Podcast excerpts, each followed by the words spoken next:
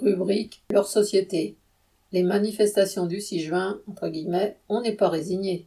N'en déplaise à Macron qui voudrait tourner la page de la réforme des retraites, comme aux journalistes qui ont rabâché, entre guillemets, la mobilisation est en baisse, le 6 juin, des centaines de milliers de travailleurs ont tenu à manifester, parfois à faire grève, pour affirmer, entre guillemets, les 64 ans, on n'en veut pas. Avec encore des dizaines de milliers de manifestants à Paris, 6 à 7 000 à Rennes, Caen, Le Havre, Grenoble ou encore Marseille, et des cortèges dans 250 villes du pays, cette quatorzième journée a démontré que les opposants à la réforme ne sont ni défaits ni résignés. La présence de jeunes, pas en masse mais déterminés, était visible dans plusieurs villes. Ils sont révoltés par les passages en force du gouvernement, vécus comme des dénis de démocratie, et choqués par la brutalité et l'impunité de la police qu'ils ont découverte au cours des manifestations.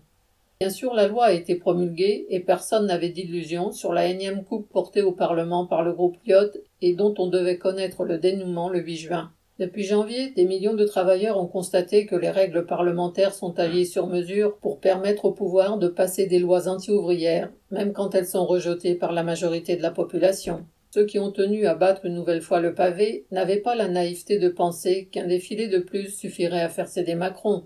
Mais ils ont voulu affirmer que le recul à 64 ans ne passe pas, qu'ils refusent de voir leurs conditions de vie et de travail se dégrader, et qu'ils restent mobilisés sur la question des retraites comme sur toutes les autres questions, à commencer par celle des salaires. Les pancartes rendant hommage à la lutte des ouvrières de Verbaudet en attestaient. De leur côté, les chefs syndicaux ont du mal à cacher leur envie de retrouver les séances de discussion dans les salons feutrés des ministères. La veille, le 5 juin, ils ont rencontré les syndicats patronaux. Pour Laurent Berger de la CFDT, le match est en train de se terminer. C'était la dernière manifestation sur la question des retraites dans ce format-là. Quant à Sophie Binet de la CGT, elle a réclamé, de vraies négociations sur les salaires, l'égalité homme-femme ou encore les ordonnances Macron sur le code du travail.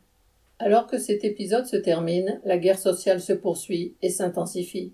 Le patronat et ses serviteurs politiques sont à l'offensive sur une multitude de sujets. Cette guerre de classe, les travailleurs ont les moyens de la gagner, à condition de choisir le terrain où ils sont forts, en arrêtant la machine à profit des capitalistes, en se mobilisant en masse, par la grève, par-delà leur corporation ou leur statut. En réclamant à corps à cri, entre guillemets, des négociations et le retour au dialogue social, et même appuyés par des journées d'action réussies, les chefs syndicaux ne préparent pas les travailleurs à gagner l'épreuve.